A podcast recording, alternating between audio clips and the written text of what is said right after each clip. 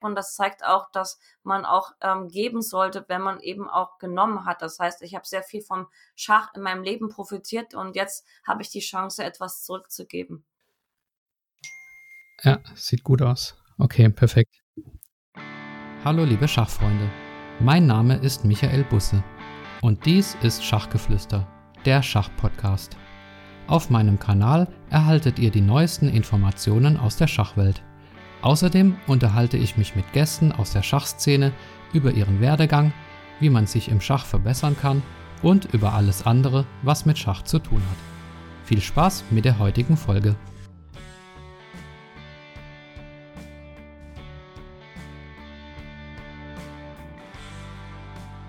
Hallo liebe Schachfreunde, herzlich willkommen zur 31. Episode von Schachgeflüster, der Schachpodcast. Heute ist der 8. Juni 2020 und mein heutiger Gast ist niemand Geringeres als die beste deutsche Schachspielerin aller Zeiten. 1999 wurde sie als 14-jährige deutsche Meisterin der Frauen, 2002 Jugendweltmeisterin der Altersklasse U18 und 2005 Juniorenweltmeisterin der Klasse U20. 2018 gewann sie die Europameisterschaft im Schnellschach und 2019 die Bronzemedaille bei den klassischen Europameisterschaften. Ihre aktuelle Elo-Zahl beträgt 2473. Momentan schwimmt sie voll mit im Corona-Schachboom und ist auf YouTube und Twitch sehr präsent. Daneben hat sie noch viele weitere Facetten, auf die wir im Folgenden eingehen werden. Herzlich willkommen bei Schachgeflüster, internationale Meisterin und weibliche Großmeisterin Elisabeth Petz. Hallo. Vielen Dank erstmal dafür, dass das mit dem Interview geklappt hat. Du bist ja gerade sehr aktiv auf äh, Twitch und auf äh, YouTube und da freue ich mich, dass du Zeit gefunden hast. Wahrscheinlich sind es gerade ziemlich anstrengende Wochen für dich, ne? Ja, mein Leben hat sich natürlich jetzt in den letzten paar Monaten extrem geändert. Also als die Corona-Krise kam, wusste ich noch nicht so recht, was ich jetzt machen sollte und ich wusste, für mich ist es wichtig, eine Beschäftigung zu finden und da ich immer auch gerne etwas zurückgeben wollte von meiner Erfahrung und meinem Leben als Schachspieler, hat mich dann ein Kumpel darauf angesprochen, ich sollte doch Videos machen und vielleicht auch streamen, um mein Schachwissen zu verbreiten. Und da sowieso das Schach ähm, durch die Corona-Krise vor allem einen Boom regelrecht bekommen hatte, hat sich das natürlich dann auch angeboten. Hm. Wir kommen zu den ganzen ähm, Sachen, die du machst am äh, Ende des Interviews. Du hast aber auch noch, und das würde mich auch interessieren, in einem anderen Interview mit äh, Pascal Charbonneau auf äh, Chess24 erzählt, dass ein Umzug bevorsteht nach Berlin. Wie weit bist du da oder, ähm, oder was verschlägt dich nach Berlin? Ähm, Berlin war immer, meine Lieb war immer meine Lieblingsstadt gewesen und ähm, ich habe Freunde in Berlin. Und ich hatte, wie gesagt, vor einem Jahr nach einer Wohnung gesucht, außerhalb von Berlins. Ich wollte nicht direkt ähm, in Berlin sein, auch wegen Verkehr, Lärm und ich wollte etwas Ruhiges haben. Und dann habe ich eben ähm, außerhalb von Berlin ungefähr 30, 40 Kilometer in Bestensee eine Wohnung entdeckt, die wirklich sage und schreibe am Pezer See liegt. Und der Name war natürlich Programm. und dann habe ich eben dort alles unterschrieben und die Wohnung ist halt noch in der Fertigbauphase und ich ziehe dann höchstwahrscheinlich im Juli um. Ah, okay. Und aktuell hast du in den äh, Streams erzählt, äh, lebst du gerade bei deinen Eltern in Erfurt. Berlin, da klingelt es bei mir und zwar Du hast mal erzählt, dass du in diesem Schachbox-Club in Berlin schon mal warst und auch vorhast, da wieder hinzugehen. Ich habe ja auch eine Schachgeflüster-Interview-Episode gemacht mit der Schachbox-Weltmeisterin Alina Rath und dem Pressesprecher des äh, Clubs, äh, Josef Galert. Ähm, leider ist ja der Erfinder des Schachboxens, Ipe Rubing, vor kurzem äh, überraschend verstorben. Aber meinst du, du wirst den Vorsatz verwirklichen? Also, ich meine, Schachbox-Weltmeisterin Elisabeth Petz hört sich auch nicht schlecht an, oder? Ich wollte das auf jeden Fall ähm, ja angehen, wobei ich jetzt natürlich nicht weiß, dadurch, dass der Jeppe vor ja letzten also letzten Monat verstorben ist unglücklicherweise, habe ich gar keine Ahnung, ob das überhaupt weitergeführt wird, weil er war der Drahtzieher des Ganzen. Er hat alles organisiert organisiert auch die Weltmeisterschaften, die Turniere. Und jetzt bin ich gar nicht sicher, ob irgendjemand in seinen Fußstapfen treten wird und ob das jetzt weitergeführt wird oder ob das Projekt sogar sterben wird. Deswegen, wie gesagt, ich habe mich darum noch nicht gekümmert. Ich wollte das irgendwann in Angriff nehmen, wenn ich in Berlin bin, aber zurzeit habe ich keine Information darüber, wie es jetzt um den Schachboxclub in Berlin steht, ob es da noch weitergeht und wie jetzt alles ist ohne Jeppe. Ja, dann hoffen wir mal das Beste. Ja, dann gehen wir doch mal in deine eigene ähm, Karriere rein. Und zwar, vielleicht fangen wir einfach ganz von vorne an. Du hast wie so viele das Schachspielen von deinem Vater gelernt. Der ist auch nicht irgendeiner, sondern der war selber Großmeister oder ist selber Großmeister und war auch Landesmeister der DDR, hat auch schon mal gegen Wesselin Topalov gewonnen. Welche Bedeutung hat er denn für deinen schachlichen Werdegang? Natürlich, ich meine, ohne meinen Vater hätte ich wahrscheinlich kein Schach gelernt. Mein Bruder hat ja auch ähm, Schach gespielt. Am Anfang ist dreimal deutscher Meister geworden. Also, und meine Mutter hat eigentlich nur meinen Vater überhaupt getroffen oder sich mit ihm verabredet, weil sie ihm die magische Frage gestellt hat, ob er Schach spielen kann. Und hätte er sie verneint, hätte sie wahrscheinlich das Date mit ihm abgelehnt. Das ist eigentlich die lustige Geschichte dabei. Meine Mutter war selber Kreismeisterin gewesen mit ihrer Schwester in ihrem Bezirk. Das heißt, äh, meine ganze Familie war schachaffin und ja, ich denke, ohne meinen Vater wäre ich A nicht so weit gekommen und B vermutlich heute keine Schachspielerin. Ja, dann geht's weiter. 99 wurdest du mit nur 14 Jahren deutsche Meisterin. Ähm, wie war das für dich? Wie war der Erfolg? War das plötzlich der Durchbruch oder warst du die Favoritin damals schon? Ich glaube, ich war Nummer zwei gesetzt hinter der Vera Jürgens. Das heißt, ich war nicht absolute Favoritin, ich war Mitfavoritin gewesen und ich glaube, damals als Teenager ähm, hat, war ich unbekümmerter. Also ich hatte nicht irgendwie das Gefühl gehabt, dass das jetzt extrem wichtig wäre. Ich hatte die deutsche Meisterschaft gespielt. Ich weiß nicht, ob es meine erste oder zweite war im Erwachsenenbereich. Daran erinnere ich mich gar nicht. Ähm, ich weiß nur noch, dass durch diesen deutschen Meisterschaftstitel ich dann die Einladung bekommen habe zur Harald Schmidt Show und zur äh, zu dem Sketch mit Habe Kerkeling. Das war im gleichen Jahr. Okay, da gibst du mir ein Stichwort. Das ist zwar weiter hinten in meiner Gliederung, aber dann gehen wir doch da mal drauf ein. Diese, dieser Sketch mit Harpe Kerkeling. Du hast auch schon gestern und vorgestern in den Streams äh, darüber erzählt. Aber jetzt einfach nochmal die Frage. Kannst du nochmal beschreiben, ähm, was da, was da passiert ist? Beziehungsweise eigentlich ist das ja meine Aufgabe. Ähm, also der Harpe Kerkeling hat sich da verkleidet als äh, iranischer Schachprofi und hat so ein Showmatch mit der Schachabteilung von Bayern München bestritten und die natürlich nach Strich und Faden ähm, veräppelt. Und äh, der kann natürlich nicht Schach spielen, aber er hat einen Knopf im Ohr und äh, da kommst du jetzt ins Spiel.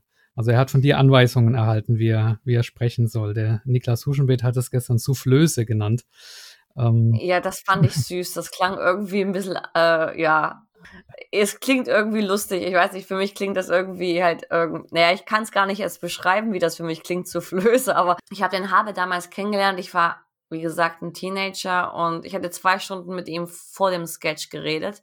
Und er hat mir auch eben erzählt, dass er überhaupt kein Schach kann und dass er wirklich einen Monat lang wirklich nur die Koordinaten auswendig gelernt hat. Und als wir dann im Zelt waren, da hatten wir fünf Mon Monitore gehabt für fünf Bretter. Ähm, ja, war eben dummerweise an einem Brett die Notation falsch. Das heißt, schwarz war dort aufgebaut, wo weiß war und ja, weiß war dort aufgebaut, wo schwarz war. Und dummerweise war halt ähm, die Pigmentierung mit diesen damaligen Monitoren, das war halt noch, ja, 1999 oder 98. Ähm, man konnte nicht erkennen, dass die Bretter falsch aufgebaut waren. Und wir haben nicht geschnallt, dass Harpe irgendwie das komplett ähm, nicht erkennen konnte. Und damit, ja, hat er eine Partie relativ komisch schon zu Anfangs gespielt. Wir waren, waren schon stutzig geworden, warum macht er im ersten Zug D4, wenn ich ihm jeden Zug E4 angesagt habe. Und nach wenigen Zügen gibt er dann die Partie auf, macht auch sehr absurde Züge, die ich nie gesagt habe. Er hat mir zwar versucht, mit Zeichensprache zu zeigen, dass da was nicht stimmt, aber wir haben es einfach nicht geschnallt. Und das war eigentlich der Moment gewesen, wo das Ganze aufgeflogen wär, wäre, weil die anderen hätten ja stutzig werden müssen. Ich meine, er spielt auf allen Brettern normal und eine Partie macht er irgendwie im dritten oder vierten Zug König D2, was sehr komisch ist, wenn du normalerweise weißt, dass du den König rochieren musst. Aber aus irgendeinem Grund ist das nicht aufgeflogen. Er hat die Partie einfach schnell aufgegeben, hat munter flockig weitergemacht und ja, was dann passiert ist, konnte man ja in zehn Minuten sehr gut erkennen, wobei es waren zwei Stunden gewesen und wie gesagt, ich glaube, ich habe meinem Leben nie so viel gelacht wie in diesen zwei Stunden. Ich lag teilweise wirklich am Boden und habe fast geheult vor Lachen, was natürlich irgendwie jetzt, wenn ich das als Erwachsener betrachte, auch ähm, ja, vielleicht auch übertrieben ist, aber wie gesagt, es war schon irre komisch, auch wenn ja, es wahrscheinlich für die Spieler nicht so besonders komisch gewesen sein muss. Ja, also wer das noch nicht gesehen hat, kann es gerne auf YouTube nachholen. Darüber lacht die Welt äh, mit Habe Kerkeling, mhm. FC Bayern München, da, da findet ihr es dann. Ähm, du hast es gerade gesagt, die anderen oder die Spieler von Bayern München fanden das nicht so komisch und die haben sogar geklagt danach, ne? Ja, die haben geklagt, weil das Problem war einfach, wenn du ähm, ja mediale Aufzeichnungen machst, dann brauchst du natürlich die Bestätigung von den Spielern und allen Leuten, die daran beteiligt sind. Und damit die Leute nicht stutzig werden, haben sie gesagt, dass das lokale Fernsehen dreht, weil es ist ja klar gewesen, dass ein Kamerateam vor Ort war. Hätten sie gesagt, dass es Sat 1 ist, dann hätten natürlich auch die Bayern äh, gemerkt, dass irgendwas im Busch ist, wenn das Sat 1 ist, ja. Aber im lokalen Fernsehen haben sie gesagt, okay, iranischer Großmeister, lokales Fernsehen kann nicht so die Bedeutung haben. Aber dadurch, dass sie nicht für Sat 1 unterschrieben haben, haben sie im Nachhinein, so wie ich es gehört habe, ja, Klage eingereicht und wurden ordentlich kompensiert, damit es überhaupt geschickt werden konnte. Okay, also es, äh, ja, aus Sicht der Betroffenen wahrscheinlich nicht so lustig, aber wer sich's mal angucken will, also ich habe auch gelacht. Ähm, ja, 99 war das und da wurdest du deutsche Meisterin, Harald Schmidtschau, Happe Kerkeling und im gleichen Jahr gab es auch noch eine andere ganz berühmte Partie, bei der du mitgespielt hast, nämlich Kasparov gegen die Welt. Erzähl doch mal was über die Partie und welche Rolle du da gespielt hast. Ich, gut, ich war, glaube ich, wenn ich mich, ich erinnere mich sehr dunkel daran, ich war im Beraterteam gewesen und im Endeffekt war mein Beraterteam auch damals Irina Krasch gewesen und du hattest relativ schnell mitbekommen, dass das ganze Team von den Amerikanern ja mehr oder weniger bestimmt worden ist. Das heißt, egal was du vorgeschlagen hast in dem Team, das wurde mit irgendwelchen damaligen Engines und so weiter alles analysiert und im Endeffekt hatten da die Amerikaner die Nase vorn du warst Teil des Teams, aber du wusstest halt, ja, dass du nicht das wirkliche Mitspracherecht dabei hattest. Aber es war gute Werbung fürs Schach und damit war es eine gute Sache an sich gewesen. Aber ich hatte jetzt keine übergeordnete Funktion in diesem Team. So viel kann ich dazu noch sagen. Okay, also man muss vielleicht dazu sagen, Kasparov hat gegen ja, Internetzuschauer gespielt und die konnten die Züge abstimmen und dann gab es vier Berater, unter denen du einer warst, die eben diese Zuschauer äh, beraten haben. Aber ja, letztlich hat sich Kasparov dann, glaube ich, durchgesetzt am Ende, ne? Ja, Kasparov hat sich durchgesetzt, aber ich glaube auch, ähm, dass, äh, ich weiß gar nicht, damals wurden die Züge abgestimmt übers Internet. Ich bin mir gar nicht so sicher. Das heißt, man konnte als Beraterteam die Züge sagen, aber letztendlich hat dann die äh, Abstimm-Community entschieden, ähm, welcher Zug gespielt wurde. Und da gab es dann irgendwann auch einige Unstimmigkeiten. Wie gesagt, ich weiß es nur noch sehr dunkel.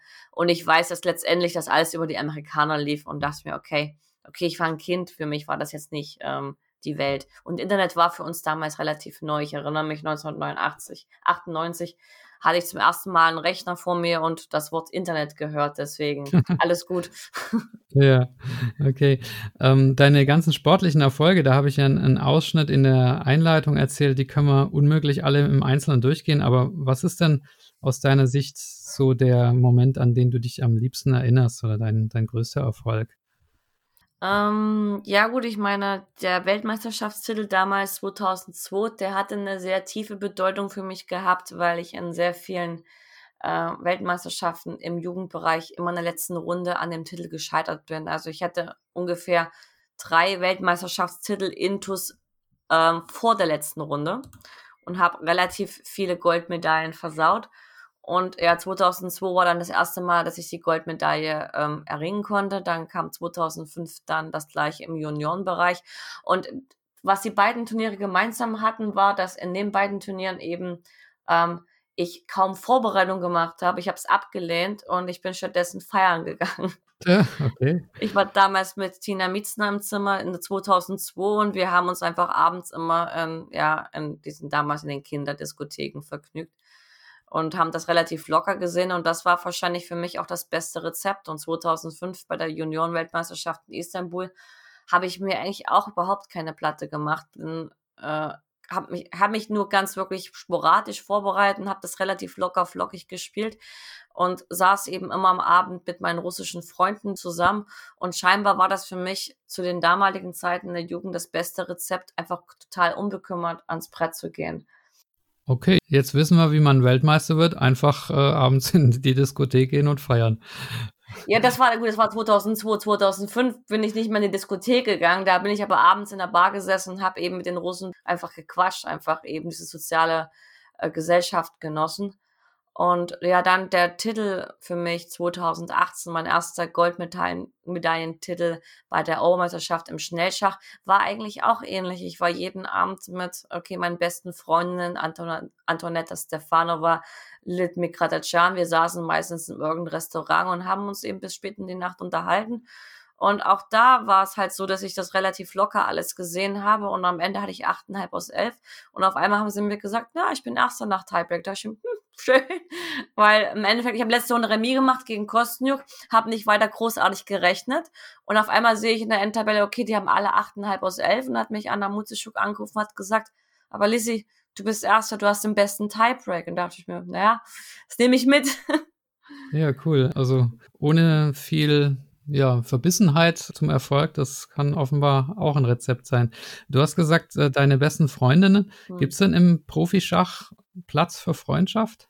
Ja, also ich meine, okay, ähm, durch die Corona-Krise vor allem jetzt bin ich noch viel, viel enger mit äh, meiner ukrainischen Kollegin Anna Mutzischuk geworden. Wir waren, wir haben uns immer sehr gut verstanden seit der Kindheit und wir sind uns auch in sehr vielen Hinsichten emotional sehr ähnlich.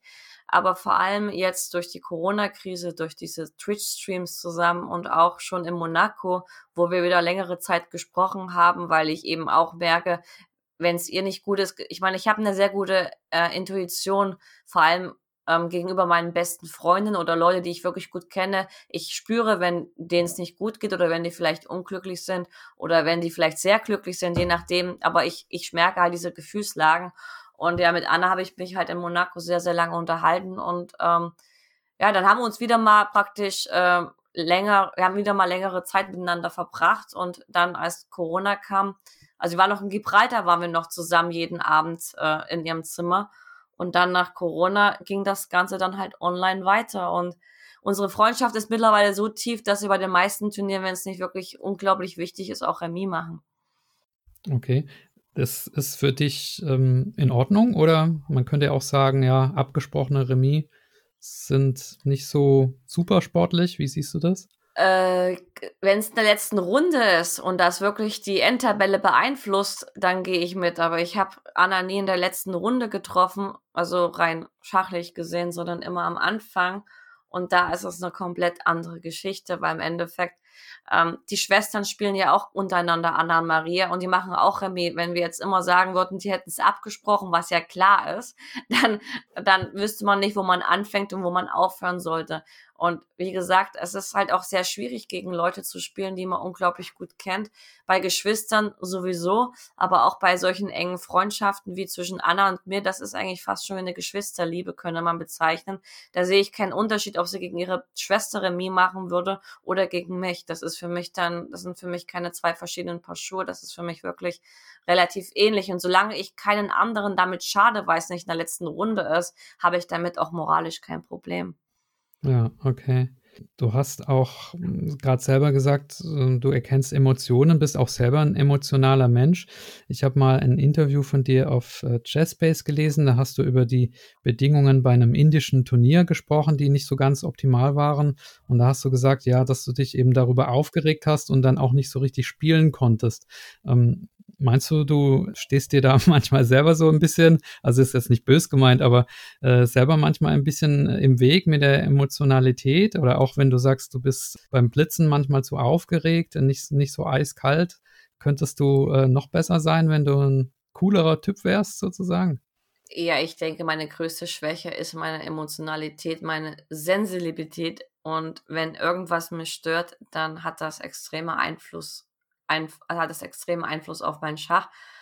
Und ich habe bis heute nicht hingekriegt, irgendwie das in den Griff zu bekommen. Und ja, wie gesagt, wenn äußere Faktoren sind, die mich stören, dann ist das für mich kontraproduktiv. Und mittlerweile kenne ich mich gut genug ähm, dafür, dann diese Sachen einfach abzulehnen. In Indien damals habe ich es bereut. Ich hätte das Turnier einfach sofort absagen müssen, als ich gemerkt habe vor Ort, dass die Konditionen nicht so sind, wie sie es uns versprochen haben.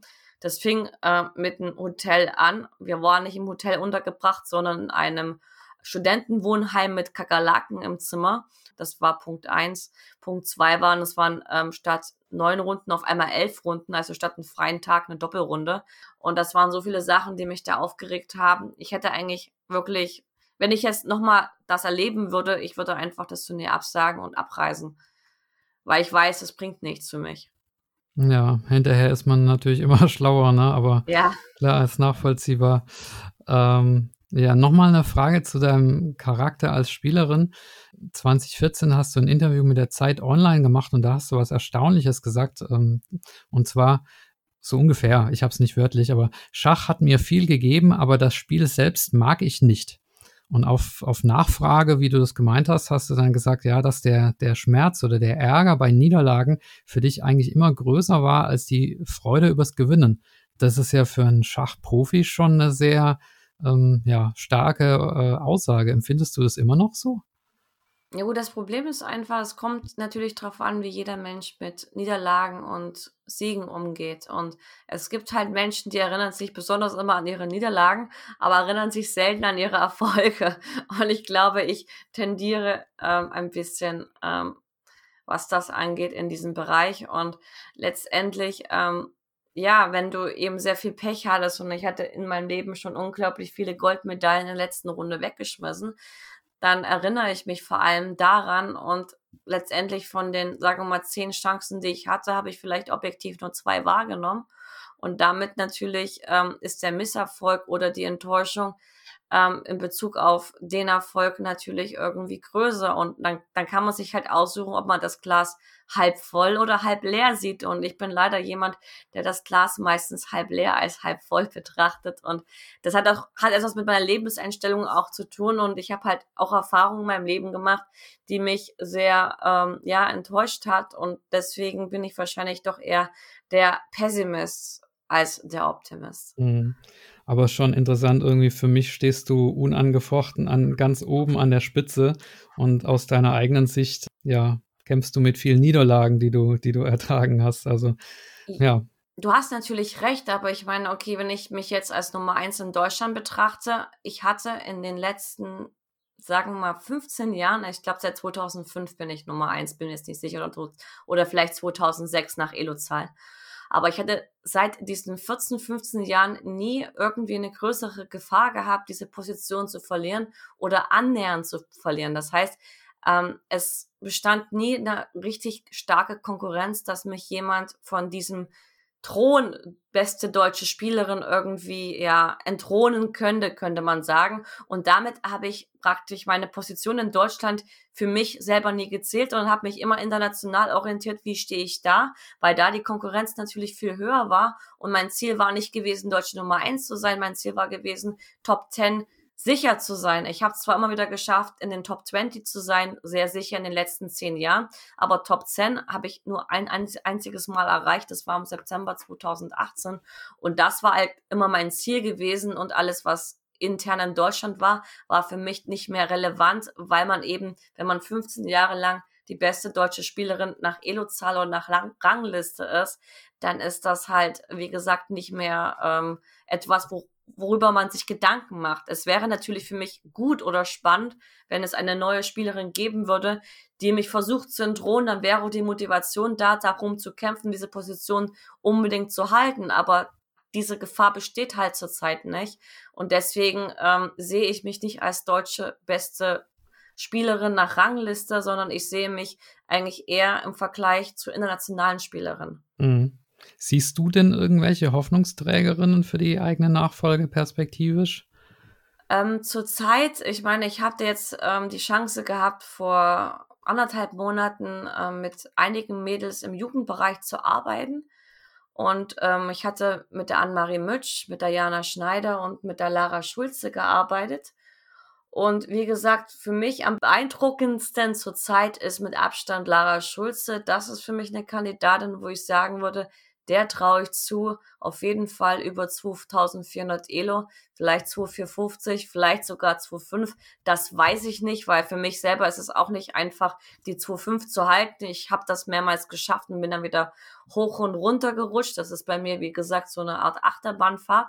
Aber bei ihr habe ich wirklich eine Hoffnung, dass das klappen könnte, dass sie mich irgendwann, wie gesagt, vom Thron stößt. Und ich wäre auch sehr glücklich darüber, weil ich dann weiß, es gibt, wie gesagt, Nachwuchs, es kommt eine neue Generation nach, die Mannschaft wird stärker und damit natürlich auch international interessanter. Du hast im Interview mit den Perlen vom Bodensee den Vorschlag gemacht, so eine Art Prinzengruppe für Mädchen zu gründen.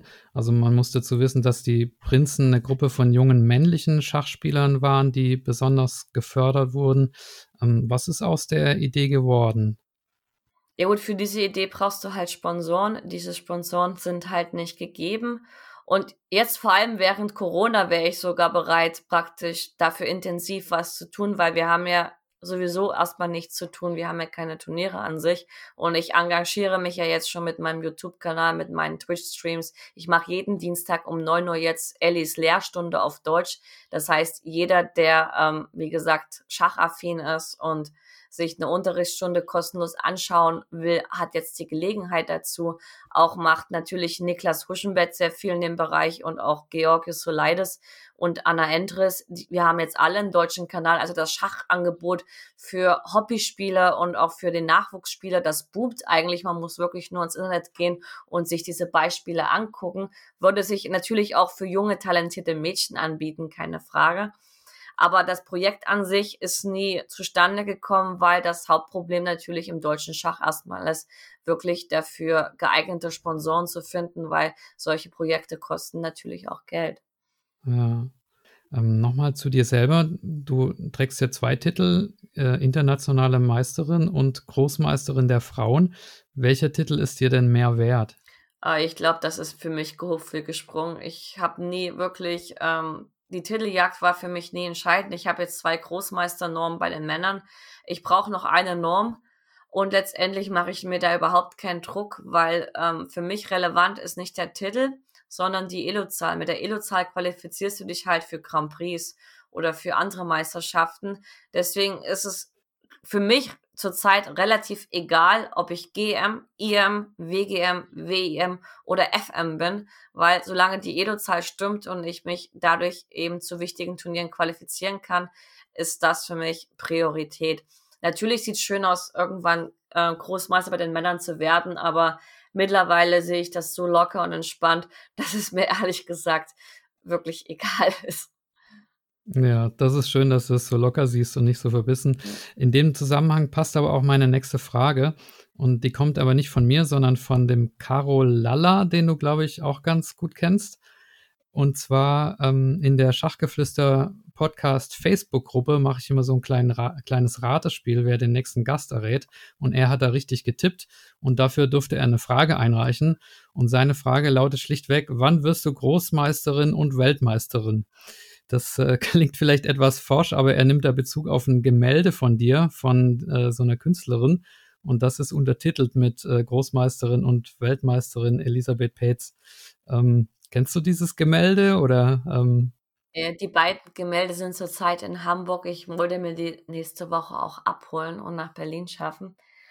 Ähm, ja, ich glaube, Weltmeisterin zu werden, ähm, realistisch höchstens noch im Blitz- und Schnellschach in der klassischen Disziplin mit den Kandidatenturnier und dem Match ähm, in meinem Alter, das klingt jetzt zwar lustig, aber mit 35 ist man schachlich gesehen nicht mehr die Jüngste. Würde ich das denken, das ist ausgeschlossen. Im Blitz- und Schnellschach, wenn ich wirklich gut drauf bin, traue ich mir das zu. Ich bin ja, wie gesagt, Schnellschach-Europameisterin geworden. Ich bin Dritte im Schnellschach bei den Weltmeisterschaften geworden. Also mit einer mit einem guten Tag ist das, denke ich, sogar noch möglich.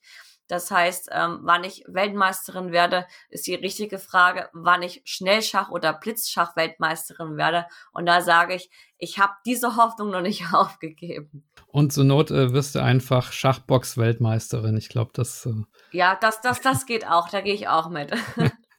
Schön. Okay. Ähm, gehen wir mal ins Schachliche. Du spielst lieber mit Schwarz, ne? Warum? Äh, ich, ich hatte mal das gesagt, dass ich lieber mit Schwarz spiele und wahrscheinlich mache ich die besseren Ergebnisse mit Schwarz. Aber die, äh, die einfache Aussage ist einfach, mit Schwarz muss ich mich viel weniger vorbereiten. Und ja, wenn du Schwarz hast, bist du extrem flexibel, weil okay, ich habe nach E4 alleine drei Züge zu bedienen mit, mit Sizilianisch, mit Französisch, sogar mit Karo Kan, ab und zu auch mit dem äh, äh, Rui Lopez-System. Das heißt, ich bin so flexibel geworden, dass ich nicht mehr so viel machen muss mit Schwarz. Und das ist einer der wirklich treffendsten Gründe, warum ich mit Schwarz besser bin. Zumal auch ich eine sehr dynamische Spielerin bin. Mit Weiß wirst du viel öfters angegriffen und da dann im Angriff Dynamik eine Rolle spielt, bin ich halt auch jemand, der sehr gut kontern kann. Mit Weiß spielst du gern das London-System, also äh, D4, D5, Läufer F4. Nur im Schnellschach und Blitz, im klassischen nicht mehr. Und selbst im Schnellschach ist mein Vater mittlerweile drauf und dran, mir das zu verbieten, beziehungsweise mir immer wieder zu predigen. Es bringt nichts mehr. Wobei ich jetzt sagen muss, ich hatte am Wochenende ein Schnellschachturnier gewonnen. Das Chatre äh, French äh, organisierte Turnier mit 16 Spielerinnen. Nächste Woche ist übrigens Vincent Keimer auch am Start für die Männer. Und ich hatte praktisch fast nur Gewinnstellung mit London gehabt. Also es kommt echt drauf an, gegen welche Leute man spielt. Manchmal klappt's und manchmal klappt's halt nicht. Im höheren Bereich natürlich klappt's nicht mehr so gut. Okay, aber London ist so, dass es, ja, ich glaube, vor einem halben Jahr oder so war es noch neu, ne? Aber mittlerweile hat sich die ganze Welt drauf eingestellt. Also 2017, 2018 hat es den Boom gehabt mit London. Ich habe sogar 2017 noch eine Partie gegen jemanden gewonnen mit 2650 gegen den ungarischen Großmeister Tamas Spanusch. Der ist in eine Eröffnungsfalle reingefallen, die ich vorher mit Hilfe der äh, Bücher von Nikola Sedlak studiert hatte. Aber wie gesagt, jetzt gibt es so viel Theorie darüber und jeder kennt ein vernünftiges System mindestens mit Schwarz und seitdem ist ja das Londoner System nicht mehr wirklich präsent. Ich hatte überlegt, ob ich jetzt meine DVD nehme, die ich vor zwei Jahren knapp für Chessbase gemacht habe, die mit Lela praktisch durchchecke und alles wieder neu erfinde. Aber zurzeit fehlt mir dafür einfach auch die Motivation, weil es, wie gesagt, keine Turniere gibt. Und ähm, ja, London ist sowieso nicht das Nonplusultra.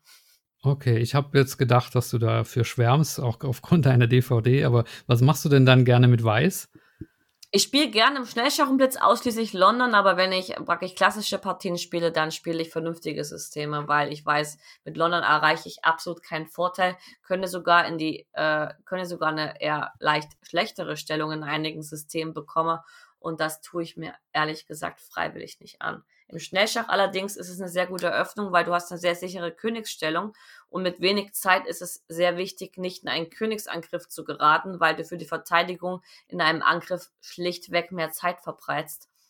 Und deswegen ist London einfach eine super solide Struktur und im Schnellschach und Blitz einfach, ja, sicher, mit wenig Zeit, leicht zu spielen. Das ist der Grund, warum London im Schnellschach und Blitz genauso wie das Tore-System, was ich jetzt bei Chessbase äh, letztes Jahr produziert habe und relativ bald auf den Markt kommen sollte, ja, warum diese Systeme vor allem in den schnellen Kategorien top sind.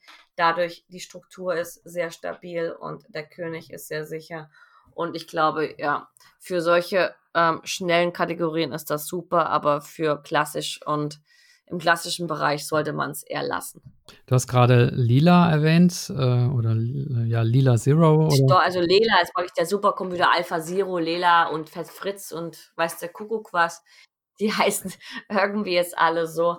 Ich hatte ein bisschen was mit Fett Fritz zu tun und mit Lela durch einen Kumpel von mir aber ähm, ja, ich müsste eigentlich anfangen, jetzt ähm, den Baum von London, den ich vor zwei Jahren gemacht habe, zu überprüfen mit diesen Super Engines. Aber wahrscheinlich würde mir das Resultat nicht wirklich gefallen. Und für dein eigenes Spiel nutzt du da diese Engines auch? Ähm, für wichtige Meisterschaften ja, aber jetzt im Schnellschau und Blitz habe ich keine Motivation, mich vorzubereiten, weil ich weiß, letztendlich wird die Partie nicht im Mittelspiel, sondern meistens in der Endphase aufgrund der Zeit entschieden. Okay. Ähm, gut, dann leite ich mal über zum, zum nächsten Kapitel und zwar Elisabeth Petz und der Deutsche Schachbund. Das ist ja ein ja zum Teil auch schwieriges Kapitel. Du hast äh, ja viel für das Frauenschach gekämpft, für mehr Förderung und Unterstützung durch den Schachbund. Warst auch eine Zeit lang, glaube ich, aktiven Sprecherin. Wie ist denn dein Verhältnis aktuell zum Schachbund? Nö, aktuell ist jetzt eigentlich alles sehr gut, weil es hat sich natürlich auch beim Schachbund ähm, in den Positionen einiges geändert. Es gab neue Besetzungen und mit diesen Leuten konnte man einfach auch vernünftig reden. Und dadurch würde ich jetzt sagen, ist mein Verhältnis zum Deutschen Schach Schachbund so gut wie nie zuvor. Okay. Und die Förderung fürs Frauenschach, äh, siehst du die gegeben aktuell? Ähm, ja gut, aktuell ist es halt so, dass es gar nichts gibt. Also weder, weder Männer noch im Frauenbereich. Deswegen, okay. wir müssen jetzt Corona komplett ausgrenzen. Aber es wird natürlich jetzt auch ähm, viel im Frauenbereich ähm, gemacht, was früher halt nicht der Fall ist. Früher gab es halt zum Beispiel zwei Trainer bei den Männern und bei den Frauen zum Beispiel nicht. Alle solche Sachen, die fand ich halt ärgerlich aus Prinzip her. Aber jetzt wird darauf geachtet, dass die Konditionen in solchen Sachen gleich sind, was Lehrgänge und ähm, ja, Förderprogramme, Zuschüsse und solche Sachen angeht. Mhm. Ähm, du hast auch vor einem Jahr deinen Rücktritt bei der deutschen Nationalmannschaft erklärt und am Freitag habe ich gesehen im Stream oder mitbekommen im Stream ähm, auf Twitch mit ähm, Georgios Soleidis, hast du gesagt, dass du jetzt wieder in der Nationalmannschaft drin äh, bist. Was ist passiert, dass du da jetzt den Rücktritt vom Rücktritt sozusagen erklärt hast? Na ja, gut, es ist eine Position aus dem Deutschen Schachbund verschwunden, und zwar der damalige Vizepräsident. Und der war, das war halt das Problem, weil immer wenn ich irgendwie kommunizieren wollte oder eben mit dem Präsidenten oder mit irgendjemandem reden wollte, wurde mir dieser Vizepräsident zugewiesen. Und der war nie ein Freund vom Frauenschach. Und mit denen hatte ich praktisch schon seit 20 Jahren mehr oder weniger, er hatte meine eigene Geschichte mit ihm gehabt. Und das war für mich mittlerweile dann an irgendeiner Stelle so deprimierend, dass ich keinen Bock mehr drauf hatte. Und dann auf einmal ist die Wahl überraschenderweise dann zugunsten ähm, einer anderen Person ausgegangen. Und dann auf einmal hat sich alles damit geändert, dass halt ähm, die Besetzung komplett neu war. Und da habe ich einen zweiten Versuch unternommen, um wieder mit dem Präsidenten zu reden. Also damals mit Ulrich Krause. Und dann auf einmal hatte ich die Chance, mit Ulrich zu reden. Und dadurch kam dann auch eine vernünftige Kommunikation zustande. Ja, also das ist ja erfreulich, dass die äh, beste deutsche Frau auch bei der Nationalmannschaft spielt. Sollte ja auch so sein. Habt ihr denn demnächst jetzt irgendwelche Turniere, Online-Turniere vielleicht auch mit der Nationalmannschaft? Also der Buschfunk, der Buschfunk sagt, es soll eine Online-Olympiade geben. Das sagt der Buschfunk, was auch immer das heißt. Also es kann sein, dass es eine Online-Olympiade gibt. Wir haben keine Information seitens des Schachbunds darüber, aber ich habe halt auch meine ähm, Connections weltweit und ich weiß von den Russen, dass geplant ist, eine Online-Olympiade durchzuführen. Ich kann mir das ehrlich gesagt nicht vorstellen und ich weiß auch nicht, welchen Stellenwert das hat, weil ich halte von Online-Turnieren ähm, in Bezug auf Ernsthaftigkeit und Fairness nichts. Das heißt, für mich werden Online-Turniere nie das Normalschach ersetzen, einfach weil du ähm, ja den Betrug nicht umgehen kannst, egal wie viele Kameras du im Zimmer auch installieren magst. Du ähm, kannst auch nicht die Tradition verleugnen. Schach war halt immer ein sehr geselliges Spiel. Du hattest nicht nur eben das Schach an sich auf dem Brett, du hattest auch die Gesellschaft na, danach, das, die Analyse mit deinen Gegnern, die ganze Atmosphäre einfach, das ist nicht mit Online-Schach zu vergleichen. Und letztendlich, ich habe jetzt ähm, durch Corona auch mitbekommen, wie brutal es sein kann, wenn du Online-Turniere spielst und der Surfer abbricht und deine Connections dabei verloren geht, obwohl es nicht mal deine Schuld ist, sondern die des Surfers und du dann genullt wirst und statt Erster zu werden, auf einmal Fünfte bist. Das ist mir passiert, ähm, Isolated Queens Turnier auf chess.com, wo ich auf meinem Stream noch online war, aber aus dem Surfer rausgeschmissen wurde und dadurch genullt wurde und ich habe das Turnier geführt gehabt. Und solche Sachen passieren im Normalschach nicht. Und solche Sachen kannst du halt auch nicht irgendwie abstellen, weil du musst immer damit rechnen, dass der Surfer abbricht oder die Internetverbindung verloren geht oder du auf der Maus ausrutscht, was dir auf dem Brett nicht passiert. Du du rutscht auf dem Brett nicht aus, indem, indem du die falsche Figur irgendwie zwei Züge ziehst oder die Wahrscheinlichkeit auf jeden Fall ist unwahrscheinlich. Mit der Maus passiert sowas sehr schnell. Deswegen kann mir keiner erzählen, dass Online-Schach in irgendeiner Hinsicht das normale Schach ersetzen kann. Ja, das ist natürlich sehr ärgerlich, was dir da passiert ist. Ja, was, was meinst du zu dem Thema Cheating? Also kriegt man das jemals in den Griff?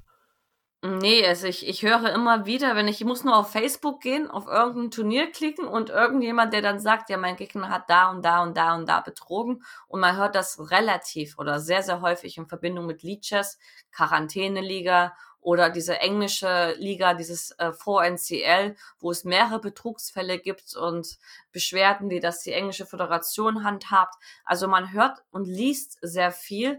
Meistens natürlich wird von Leuten betrogen, die im Schach nichts erreicht haben. Das heißt, man kann davon ausgehen, dass 2-7, 2-8 bei den Männern oder 2-4, 2-5 bei den Frauen fast gar nicht betrügt, aber diejenigen, die halt noch nicht irgendwie einen schachlichen Erfolg zu verzeichnen hatten, vor allem diese Kategorie ist die Kategorie, die die Nase relativ weit vorne hat, wenn es um Betrugsfälle geht. Mhm. Das sind meistens No-Names, aber das wiederum zeigt, dass du gegen solche Sachen halt nicht gefeit bist und damit ist für mich ganz klar, Online-Schach soll, darf und hoffentlich wird niemals das richtige Schach ersetzen. Mhm. Auch wenn es gerade boomt, ne? Also Hikaru Nakamura hat jetzt, glaube ja, ich, gesagt, er will, er will nur noch E-Sport machen und äh, nur noch online spielen, weil da ist er gerade ein Riesenstar in, in den USA. Und äh, du profitierst ja auch von dem, von dem Boom aktuell, ne? Ja, gut, das Profitieren würde ich noch nicht sagen. Ich bin halt auf meinen Kanälen im Twitch und YouTube noch so, so klein, dass ich noch nicht von irgendeinem Profit ähm, reden kann. Aber ich sehe halt auch die Entwicklung von Georgie, also The Big Creek oder Georgios. Und ich freue mich sehr für ihn, dass das so gut geklappt hat, dass sein Kanal jetzt so boomt, dass er so sehr gewachsen ist und dass er es auch geschafft hat, Schach innerhalb von Deutschland unglaublich beliebt zu machen auf den Online-Plattformen. Und ja, das ist eine sehr gute Sache. Und ich mache das nicht unbedingt mit dem Ziel, dass ich davon später leben kann. Es wäre schön, wenn das klappt, aber auch mit dem Ziel, ähm, A, meinen Beitrag zu leisten und B, mich zu beschäftigen, weil gar nichts zu machen, das führt dann meistens dazu, dass irgendwie die Leute vielleicht doch eben einsam werden und ja, in ihren Stimmungen eher ja, depressiver werden. Ich habe zumindest gehört, dass viele ähm, durch Corona auch ähm, psychisch natürlich sehr große äh, Leidenswege, ähm, ich weiß es gar nicht, wie man das Deutsch ausdrückt, aber denen es halt psychisch nicht gut geht durch die Isolation und alles. Und deswegen denke ich, ist es sehr wichtig in der Zeit, sich zu beschäftigen. Und für mich ist YouTube und Twitch jetzt wie eine Arbeit geworden, die mir Spaß macht. Es macht mir Spaß, dann auch das Feedback zu bekommen von Leuten, die sich freuen, eben deinen Stream zu sehen und sagen, sie haben jetzt schachlich heute was von dir gelernt. Das ist ein unglaublich gutes Feedback und das zeigt auch, dass man auch ähm, geben sollte, wenn man eben auch genommen hat. Das heißt, ich habe sehr viel vom Schach in meinem Leben profitiert und jetzt habe ich die Chance, etwas zurückzugeben. Hm, also das klingt sehr, sehr edel von dir und deinem Kanal. Also ich kann ihn auch nur empfehlen. Ich wollte jetzt aber da eigentlich noch nicht auf die ähm, drauf äh, hinzukommen, sondern wir haben ein paar Fragen übersprungen. Okay. Äh, und zwar Stichwort Quarantäneliga. Äh, sehen wir dich da auch mal irgendwann spielen, selbst äh, mit den ganzen Problemen mit Cheating, aber es steigen ja jetzt immer mehr Bundesliga-Vereine auch ein. Ähm, ich muss ehrlich sagen, ich habe noch nicht mitbekommen, dass jemand gegen mich betrogen hat. Ich bin davon noch verschont geblieben. Und Quarantäneliga spiele ich aktuell für Kreuzberg. Ach, du spielst schon? Ich spiele schon für Kreuzberg, aber immer wenn ich in Berlin bin, muss ich jeden Sonntag sozusagen Gewehr bei Fuß stehen. Das mache ich auch. Aber wenn ich zu Hause bin, dann spiele ich relativ wenig, weil, okay, wenn ich in Berlin bin, bin ich meistens eben mit äh, meinem besten Kumpel auch unterwegs und der spielt halt auch für Kreuzberg. Und dann sagt er, okay, heute 20 Uhr, Sonntag, spielen wir Quarantäneliga. Das mache ich dann auch. Aber ansonsten spiele ich relativ wenig. Okay. Beim Thema Offline-Schach oder ganz normales Schach, da scheiden sich ja auch die Geister, wie es weitergeht. Ähm, wärst du bereit, zum Beispiel mit, mit Maske oder und oder Plexiglas Trennwand zu spielen? Oder sagst du, also entweder wird es so wie vorher wieder ganz normal oder ich lasse es bleiben? Ja gut, ich bin da relativ locker, was das angeht. Ich musste im Iran damals mich verschleiern und ich habe damals Mütze getragen, weil mit dem Kopftuch kam ich nicht klar. Und letztendlich ist das für mich diejenigen, die im Iran als Frauen eben Schach spielen oder praktisch als Frau eben ja sich ständig ähm, verhüllen müssen. Also die schaffen es damit klarzukommen ihr Leben lang, okay. Und deswegen sage ich, okay, das, diese Maske zu tragen hin und her, wenn es die anderen davor schützt, sich nicht von dir selber anzustecken, sage ich, okay, dann beißt man in den sauren Apfel. Lieber spielt man mit Maske, als wenn man gar nicht spielt. Ja, also ist auch meine Einstellung, aber ich habe in Foren und auch bei mir im eigenen Verein ist es so, dass die Leute sagen, also Maske, mit Maske wollen sie gar nicht spielen, wenn dann lieber gar nicht. Ähm, deswegen hat es mich jetzt interessiert, wie du das siehst. Ich meine, für dich ist ja auch der Beruf, ne? Ja, es gibt Sport, es gibt halt wirklich Stoffmasken mit guten, also ich würde jetzt auch keine medizinische Maske aufsetzen, das wäre mir dann auch zu hart mit den äh, Metall, mit den Metallsachen mit dran. Aber jetzt solche Stoffmasken aus Baumwolle oder aus Seide, ich meine, okay, mein Gott. Ja, die Skimütze sah auch ganz äh, cool aus da War auf dem Pech, Bild. ne? Ja, genau. Ja, Iran, ähm, du hast das Stichwort gegeben. Ähm, da gab es ja Kontroversen drüber mit dieser Verschleierungspflicht. Äh, viele haben gesagt, ja, warum spielt Elisabeth Petz da und boykottiert es nicht, wo sie sich doch so für ähm, ja, Frauen und, und Frauenrechte einsetzt. Äh, was war das Motiv für dich damals zu sagen, okay, trotz Verschleierungspflicht ähm, nehme ich da teil an dieser Olympiade in Iran? Oder war es eine WM? Sorry. Ich, ich, ich war halt nie ein Freund. Sport und Politik möchte ich nicht miteinander mischen. Sehr viele Länder tun das. Auch einige Spieler müssen das, zum Beispiel die, Israel, äh, die, die Spieler aus Israel, die dürfen halt nicht in arabische Länder reisen. Da ist halt die, äh, der Konflikt zu groß. Aber ich bin eigentlich froh, dass ich in einem Land groß geworden bin, wo es solche starken politischen Probleme nicht gibt. Und wie gesagt, ich bin jemand, ich stehe für den Sport, ich stehe auch für den sportlichen Geist, für die Gemeinschaft des Sportes und ich möchte halt nicht die Politik damit vermischen. Ich habe auch nicht das Know-how, jetzt sozusagen mich damit intensiv zu beschäftigen und eine objektive Meinung zu geben, ob etwas richtig oder etwas falsch ist. Ich finde es unfair natürlich dann auch von Leuten kritisiert zu werden, wie gibst, wie kannst du so unloyal sein, wie kannst du sowas spielen und du trittst die Frauenrechte mit Füße und ich hatte einige Nachrichten bekommen, als ich mich entschieden habe, in Teheran zu spielen. Nur manchmal würde ich eben gerne die Gegenfrage stellen, wenn du die Wahl hättest, eine Weltmeisterschaft zu spielen, würdest du dann auch einfach so leichtfertig sagen, du spielst nicht aufgrund von irgendwelchen politischen oder anderen Belangen?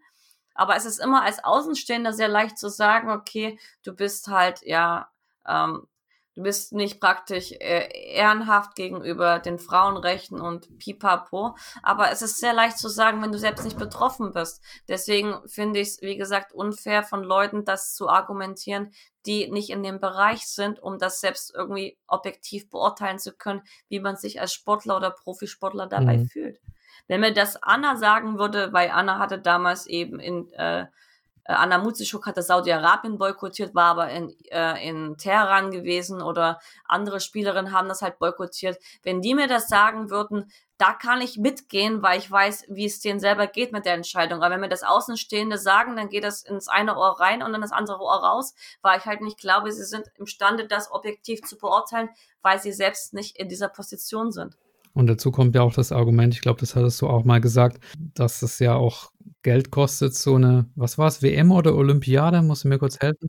Die hatten, das war eine Weltmeisterschaft bei den Frauen gewesen und sie haben unglaublich viel Geld gegeben. Der Staat, also der, der Staat von Iran hat sehr viel Geld dafür gegeben, dieses Frauenturnier auszurichten, was eigentlich auch heißt, sie haben das Frauenschach damit unterstützt. Ja. Also das, das vergessen halt viele an der Stelle. Natürlich ist das Land jetzt nicht bekannt für ihre, ja, Frauenrechte, das ist ganz klar. Aber für mich war das auch ein Schritt in eine gute Richtung, nach wie vor. Ja, nachvollziehbar. Äh, wechseln wir mal das Land äh, vom Iran in die Türkei. Da hast du eine Weile gelebt ähm, und es gab zu der Zeit auch Spekulationen über einen Verbandswechsel. Die lief aber nicht so optimal oder erfolgreich äh, die Zeit. Ähm, kannst du das mal beschreiben, was du da für Schwierigkeiten ausgesetzt warst und was du da ja, mitgenommen hast für dein Leben sozusagen aus der Zeit? Ich, das war glaube ich 2011, wo ich das Angebot vom türkischen Präsidenten hat, seiner Türkei einfach mal ja was anderes zu machen, mit äh, 16, 17-jährigen Mädchen zu trainieren und was anderes zu erleben. Ähm, ich bin in die Türkei umgezogen, nicht um die Föderation zu, zur, zur Türkei zu wechseln, sondern einfach einmal in meinem Leben etwas anderes zu machen, als Profischach zu spielen. Ich wollte einfach wissen, wie das ist. Ich wollte eine neue Erfahrung machen und ähm, für mich war halt die Türkei sehr spannend, weil das halt auch ein Land ist, was komplett anders ist als Deutschland. Mir ging es um die Lebenserfahrung, mir ging es auch um die Erfahrung, wie das ist, mit 16-, 17-jährigen talentierten türkischen Mädchen zu arbeiten. Einfach mal in einen anderen Bereich zu gehen, um zu sehen, auch wie ich mich dabei fühle. Für mich war das natürlich auch eine Herausforderung, alleine in einem Land zu sein, was halt komplett anders ist als Deutschland. Und ich bin sehr dankbar über diese Erfahrung gewesen, dieser, äh, aber dieser Schritt damals hatte absolut nichts mit einem Föderationswechsel oder sonstiges zu tun, sondern einfach nur mit dem Wunsch, etwas Neues zu erleben.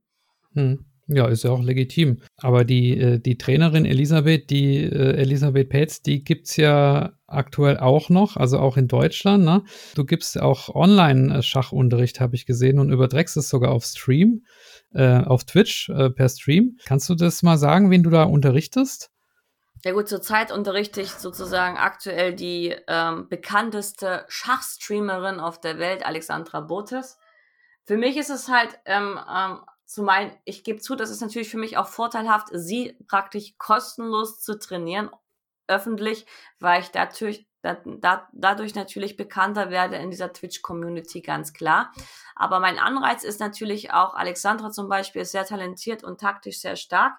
Ähm, ich habe immer den Reiz, vor allem wenn ich sehe, dass ähm, Spielerinnen oder Spieler talentiert sind, dann macht es mir auch Spaß, mit den Training zu machen, weil ich weiß, sie können sich sehr schnell verbessern und manchmal sind es Kleinigkeiten, die halt fehlen, um nochmal einen großen Sprung zu machen. Und wenn du Motivation hast, dann ist das Training eine ganz andere Geschichte, als wenn du mit Leuten trainierst, wo du weißt, dass ähm, sie nicht so schnell steigen werden und wo der Fortschritt viel langsamer ist. Und bei Alexandra macht es halt Spaß, weil ich halt weiß, sie ist sehr, sehr talentiert. Und ja, die Community hat natürlich auch was davon, die kriegen kostenlosen Live-Unterricht. Ja, ich habe jetzt ehrlich gesagt nur gesehen, dass du die Andrea Bootes äh, trainiert hast. Das ist ihre Schwester. Das war Zufall, ja. okay, also hast du beide sozusagen als, als Schülerin oder? Nee, ich hatte nur eigentlich Alexandra, nur Alexandra konnte an dem Tag nicht und hat mir dann Andrea praktisch ähm, ja, serviert, könnte man sagen. Und das war halt eine extrem krasse Umstellung, weil Andrea ist halt so ein richtig aktiver, süßer Wirbelwind. Und ja, das war für mich auch eine Herausforderung. Aber es war, wie gesagt, super spannend. Und ja, sie ist halt ein komplett anderer Charakter als ihre Schwester, aber auf eine sehr dynamische, süße Art und Weise. Also mir hat es auch Spaß gemacht. Ich fand das Konzept auch klasse, dass du den, den Unterricht äh, Livestreams, also ich habe das so noch nie äh, gesehen. Also Gruppenunterricht schon, ja. Also auch Arthur Yusupov zum Beispiel hat so Videos auf seinem Kanal online, aber dass man so einen Einzelunterricht hat, ähm, also wo, wo hast du die Idee her gehabt, das, das zu veröffentlichen? Ähm, ja gut, die Idee war einfach, äh, wenn du einen neuen Kanal hast, ob Twitch oder YouTube, brauchst du natürlich auch, ähm, das nennt sich im Englischen Exposure, also du brauchst natürlich auch Kontakt zu anderen Leuten aus dem Bereich, die sehr viele Mitglieder haben oder eben sehr beliebt sind, wie bei Alexandra. Und wenn ich mit Alexandra einen Stream mache, macht das keinen Sinn, gegen sie ein Match zu spielen, weil ich natürlich schachlich schon die klar stärkere bin. Deswegen habe ich hier angeboten, lass uns einfach mal Online-Unterricht machen. Ich halte das für eine spannende Sache. Und da hat sie auch zugestimmt, es hat ihr Spaß gemacht und dadurch bleibt es auch dabei, dass sie jeden Mittwoch bei mir weiterhin Unterricht nimmt. Ja. Und was hast du noch sonst für äh, Online-Aktivitäten momentan gerade am Laufen? Ich mache jeden Dienstag jetzt um 21 Uhr für die deutsche Community Ellis Lehrstunde, auch auf meinem Twitch-Kanal. Ich mache jedes Wochenende jetzt deutsche YouTube-Videos. Das heißt, ich habe natürlich hauptsächlich Englisch, aber am Wochenende gibt's dann auch Deutsch. Das heißt, ich versuche natürlich jetzt auch etwas mehr für die deutsche Community zu machen, weil ich darum mehrmals gebeten wurde. Und dann dachte ich mir, okay. Und ja, ansonsten, ich mache jetzt dienstags, vormittags immer mit Anna Meyer ähm, auch eine Online-Stunde um 10 Uhr, meistens jeden Dienstag. Das ist eine niederländische talentierte, talentierte Spielerin. Und ja, das macht auch Spaß. Und für mich ist das nicht wirklich der klassische Unterricht. Man kommuniziert halt sehr viel. Das ist auch Dynamik. Man hat jetzt keinen Druck, dass man irgendwie ja immer absolut perfekt vorbereitet sein muss. Deswegen ist das sehr locker und fühlt sich jetzt nicht so an wie der ähm, ja, normale Unterricht an sich, sondern eher einfach wie eine gesellige, ja, Runde Schach, könnte man meinen, oder Trainingsstunde. Ja, also ich habe auch das Gefühl, dass man in dieser ganzen ja, Corona-Zeit, die, die Leute, die man vorher nur durch Schachzeitschriften kannte und so, dass man die jetzt auch persönlich als Persönlichkeit kennenlernt und finde es auch schön. Also du zum Beispiel hast in einem Video mit der Anna Musitschuk, ähm, da habt ihr Hand and Brain äh, gespielt und dann äh, ist sie irgendwie rausgeflogen und dann hast du plötzlich die Gitarre genommen und angefangen zu singen vor laufender Kamera. Ich habe das Gefühl, du, ja, genießt es auch so ein bisschen oder findest das, äh, dir macht das einfach Spaß bei diesen äh, Live-Sendungen. Also wie kamst du da auf die Idee, die Gitarre raus, rauszuholen? Nee, gut, das Problem ist, Anna war weg und wir hatten eben immer mit den Zuschauern gespielt und ich musste jetzt irgendwie gucken. Ich wusste nicht, wann Anna zurückkommt. Und das Einzige, wie ich Leute vielleicht sonst noch irgendwie unterhalten kann, war wahrscheinlich am ehesten mit Gesang. Und ja, ein paar Sachen auf der Gitarre habe ich auch noch hinbekommen. Und da dachte ich mir, da hole ich die Gitarre raus, trällere ein Liedchen, bis sie zurückkommt. Und das lief auch ganz gut. ja, also es war sehr nett. Ja, online kommentieren tust du, glaube ich, auch, ne? Ähm, Habe ich ja für chess.com gemacht beim Nations Cup und wenn es da, ähm, wie gesagt, Angebote gibt, da bin ich nicht abgeneigt, weil ich kommentiere ganz gerne. Vor allem natürlich auch, wenn die Dynamik mit deinem Partner richtig gut ist und mit Steve Berger kam ich unglaublich gut zurecht. Also wir haben uns sehr gut verstanden und es lief auch sehr locker flockig. Aber manchmal gibt es natürlich auch ähm, Partner in der Kommentierung, mit denen du nicht so gut klarkommst und dann merkt natürlich auch der Zuschauer, dass da zum Beispiel die Chemie nicht so gut ist. Aber in letzter Zeit hatte ich halt Glück gehabt, mit den Leuten ähm, ja zu arbeiten, mit denen das relativ gut lief. Mhm. Apropos Chess.com, ist ja, Lead Chess hast du auch schon erwähnt. Dann gibt es noch Chess 24 und äh, Chess. Ist, das sind so die großen. Ich glaube, auf der Schacharena bist du wahrscheinlich nicht unterwegs, nehme ich mal an. Ähm, mit wem hältst du es denn? Was ist deine Lieblingsplattform? Also ich habe einen Partnervertrag für chess.com unterschrieben. Das heißt, ich produziere für die auch im Monat ähm, Videos. Also fünf deutsche Clips, die dann auch für die Premium-Mitglieder auf chess.com zur Verfügung stehen. Ähm, deswegen bin ich natürlich auch vertraglich ähm, daran gebunden, nur das Layout von chess.com zu benutzen. Das heißt aber nicht, dass ich zum Beispiel für Chessbase nichts mache. Also ich produziere immer meistens einmal im Jahr ähm, eine oder zwei DVDs für sie. Also meine Freundschaft zu Chessbase ist nach wie vor sehr, sehr, sehr groß. Und ähm, ich denke auch, dass sie sehr zufrieden sind mit meinem letzten Produkt. Ähm, die London DVD, die hat sich extrem oft verkauft. War auch, glaube ich, die längste DVD in der ganzen Office deswegen, also ich pflege sehr, sehr gute Beziehungen zu Chessbase und zu Chess.com. Mit Leadchess habe ich nicht so viel am Hut und mit Chess24 ja eigentlich leider auch nicht. Was ich schade finde, weil ich wäre bereit für jede Plattform irgendwas zu tun. Auch Chess24 hat natürlich eine deutsche Community, aber ich bin halt nicht der Typ, der irgendwie jetzt die Leute anschreibt und irgendwie bettelt, irgendwas zu machen, weil im Endeffekt, wenn es deutsche Communities gibt auf den Seiten, ähm, würde ich mich eher freuen, wenn sie mich anschreiben, als wenn ich sie anschreibe. Ich bin gerne bereit, denen irgendwie zu helfen mit irgendwelchen Materialien oder was auch immer, würde es aber begrüßen, wenn sie mich anfragen und nicht, wenn ich praktisch darum betteln müsste oder sie anf anfragen müsste, ob ich irgendwas für sie produzieren darf. Okay, also ein Aufruf an Jan Gustafsson, wenn du das hörst, äh, melde dich bei Elisabeth. so habe ich es nicht gemeint, aber ich habe dann halt auch meinen Stolz und ich meine, Chesspiece hat mich immer angeschrieben, hast du nicht Lust, eine DVD zu machen? Wir bieten dir solche und solche Themen an. Das finde ich sehr schön und das ist auch eine, eine Kommunikation, weil im Endeffekt die Schachplattform, die brauchen ja das Material von den Autoren. Es ist ja nicht so, dass die Autoren unbedingt was für die machen müssen. Es ist nicht so, dass ich jetzt das brauche, um damit mich finanziell über die Runden zu halten. Ich mache das eher dafür, um A, der Firma einen Gefallen zu tun und B, natürlich auch den Leuten Gefallen zu tun, die, die diese Produkte dann letztendlich kaufen. Aber ich muss das nicht machen, um praktisch mich finanziell jetzt über Wasser zu halten. Deswegen finde ich es besser, wenn die Plattform auf dich zukommen als andersrum. Chess.com hat mich auch angeschrieben und gefragt. Mhm. Also das ist für mich normal. Ja, verständlich.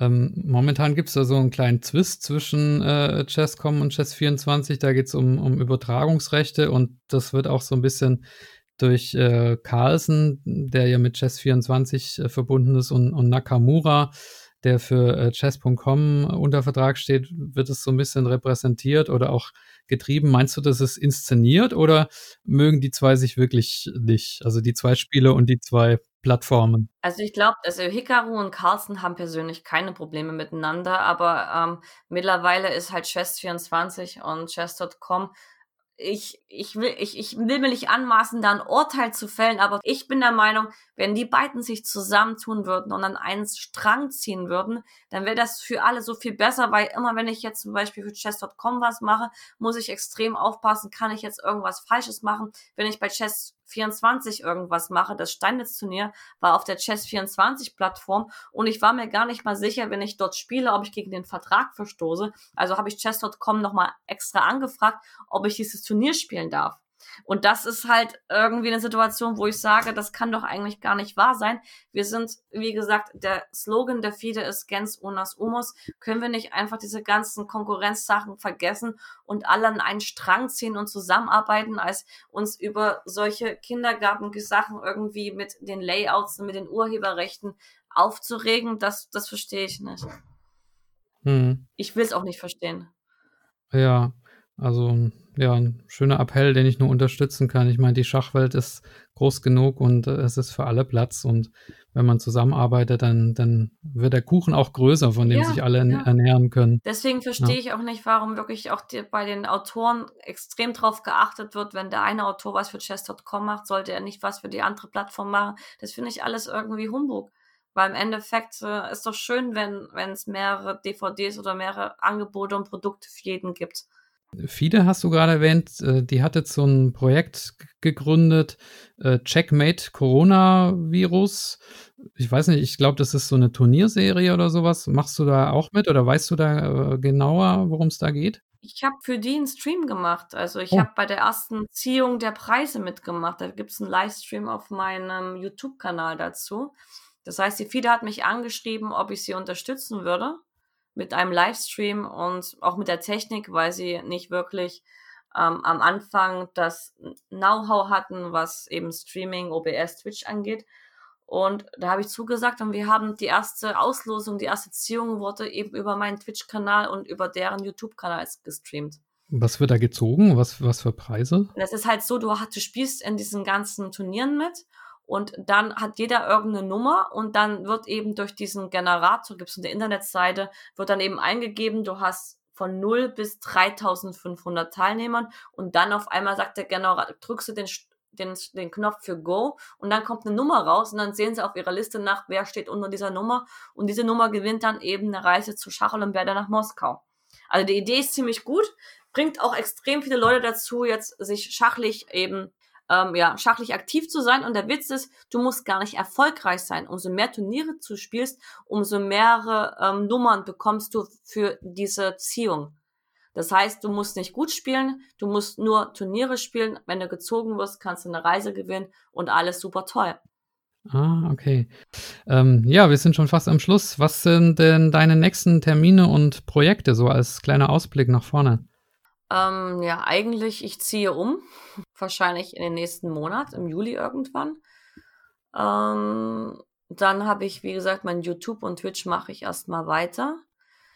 Turniere, vielleicht gibt es eine Möglichkeit, ähm, bei German Masters dabei zu sein, wobei natürlich ich ursprünglich nicht eingeplant bin.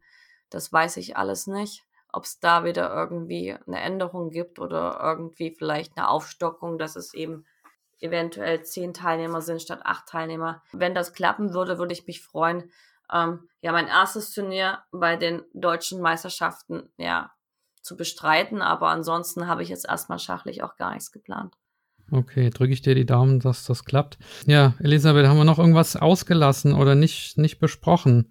Also die Gäste erhalten ja auch immer das letzte Wort bei mir. Ich weiß nicht, ob es noch was gibt, worüber du noch was sagen willst oder was du noch auf dem Herzen hast und loswerden möchtest. Mm, eigentlich, eigentlich nicht. Alles ist gut. okay, das äh, gibt mir auch ein gutes Gefühl. Ja, wir haben natürlich die, die ganzen Facetten, ähm, die du als Schachspielerin und äh, Persönlichkeit hast, nur streifen können. Aber mich hat's sehr gefreut und äh, ich finde, wir haben einen schönen Einblick bekommen in deine äh, Schachwelt und dich ein bisschen besser kennengelernt. Und ja, ich freue mich drauf. Ähm, Dienstags 21 Uhr hast du, glaube ich, gesagt, Ellis Lehrstunde. Um 21 Uhr auf meinem Kanal, ja, wird immer dienstags stattfinden. Genau, also da ähm, verspreche ich dir, werde ich äh, in Zukunft ein paar Mal reinschauen. Wünsche dir da weiterhin viel Erfolg für den Umzug natürlich, ähm, für deine Online-Aktivitäten und irgendwann, wenn es dann wieder losgeht, auch äh, offline und privat und persönlich. Und äh, ja, dann bleibt mir nur, mich bei dir zu bedanken und äh, den Hörern auch zu sagen, ich hoffe, euch hat's gefallen. Passt gut auf euch auf und ja, bis zur nächsten Episode. Danke, Elisabeth Petz. Dankeschön. Tschüss. Tschüss.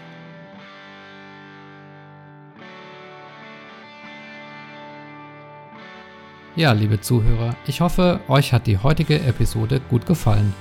Ich richte mich bei den Inhalten dieses Podcasts gerne auch nach euren Wünschen. Wenn ihr mir dazu oder ganz allgemein ein Feedback geben wollt, dann schreibt einfach an meine E-Mail-Adresse. Sie lautet schachgeflüster mit ue at gmail.com oder nutzt auf YouTube die Kommentarfunktion. Vergesst auch nicht auf YouTube den Kanal zu abonnieren, damit ihr informiert werdet, wenn eine neue Episode hochgeladen wird. Alle Spotify-Hörer haben die Möglichkeit, dem Podcast zu folgen. Falls ihr mich auf Apple Podcast hört, gebt mir bitte eine Bewertung. All das hilft, um den Kanal populärer zu machen. Wer meinen Podcast finanziell unterstützen möchte, kann das ab sofort auch gerne tun und zwar über eine Spende auf www.patreon.com, geschrieben Patreon. Das ist natürlich absolut freiwillig, hilft mir aber, die Qualität dieses Podcasts künftig weiterhin zu verbessern und die Ausgaben, die damit verbunden sind, zu bestreiten. Am besten ist natürlich eine mündliche Weiterempfehlung an Freunde oder Bekannte. Bedanken möchte ich mich sehr herzlich bei allen bisherigen Interviewgästen, die ihre Zeit und Energie eingebracht haben bei meinem Schachverein, nämlich den Schachfreunden Hünstetten, und bei meiner Familie für die Unterstützung. Bis zur nächsten Folge, bleibt gesund und ich wünsche euch allzeit Gutstellung. Viele Grüße, euer Michael.